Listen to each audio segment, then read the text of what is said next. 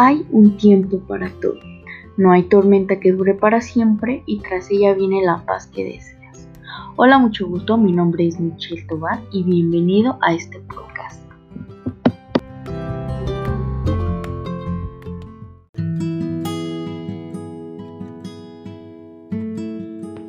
Eh, hoy me gustaría hablarles del 2020, de mi 2020 y de todo lo que ha sucedido en este año ya que ha sido un año muy difícil, un año como una montaña rusa, ya que ha habido altas y bajas. Eh, personalmente es este, muy difícil, debo decirlo, ya que es como en la jungla, el más fuerte sobrevive. Eh, ya que este año inició con fuegos en Australia, que destruyeron millones de hectáreas de bosques aquí en Latinoamérica, eh, ocurre casi la Tercera Guerra Mundial con la muerte de un general iraní por parte de Estados Unidos y es ahí donde hay una tensión entre Washington y Teherán.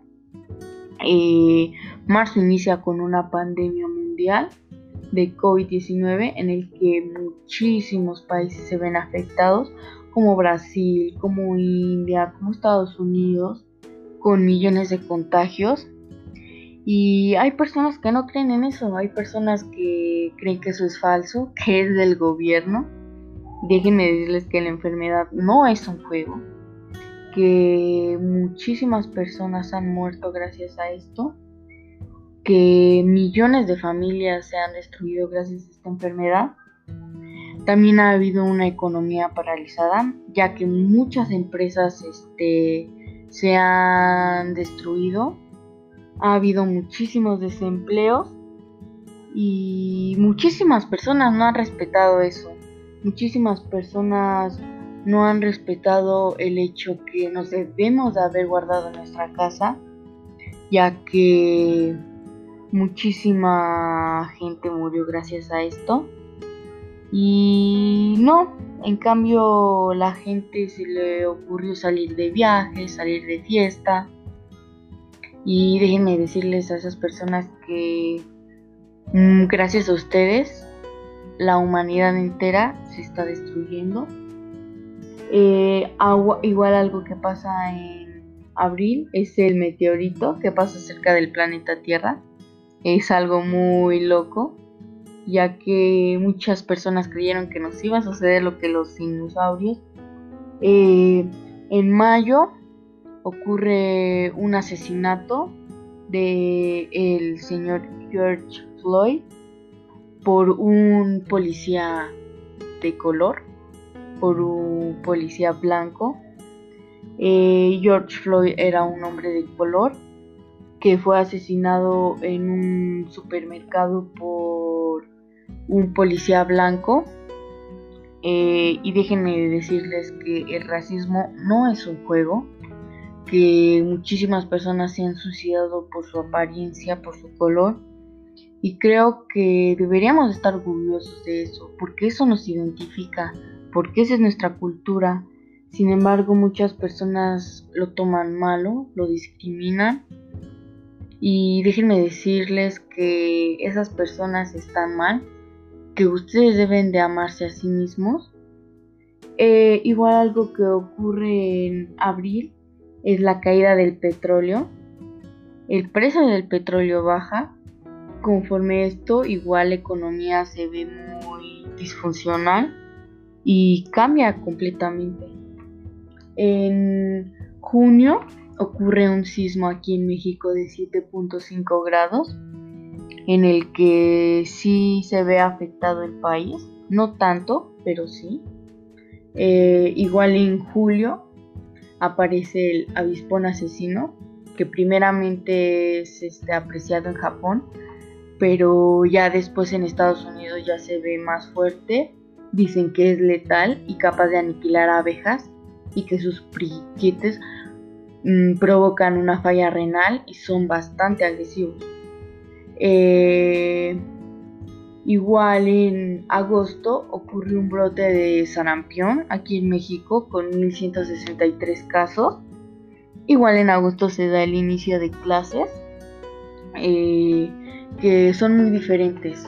Es muy diferente la escuela privada a la escuela pública, ya que en la escuela privada puedes tener tus clases en Zoom, en cualquier otra plataforma frente a frente, y tu maestro te lo está enseñando.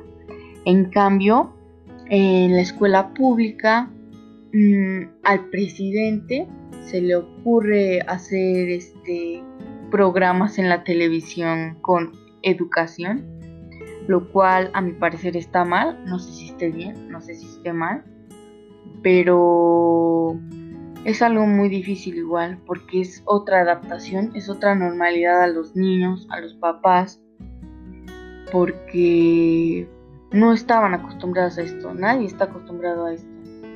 Mm, también en este inicio de clases ocurren bastantes cosas, como el hecho que ya no necesitamos cuadernos, ahora necesitamos computadora, lo cual aquí en México es algo casi imposible.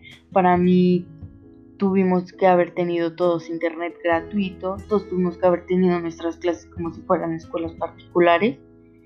Sin embargo, no es así, sin embargo es algo difícil. Eh, en septiembre ocurren dos huracanes en la parte sur del país de México. Ocurre el huracán Z y el huracán Delta en el que sí hay desastre. Déjenme, que es, déjenme decirles que es un desastre natural muy cañón, ya que muchísima vegetación se ve afectada, muchísimas casas, etc. Eh, también me gustaría agregar que a toda la ciudadanía, a todos los humanos, me gustaría decirles que, que esto es algo difícil, pero que yo confío en que esto va a cambiar.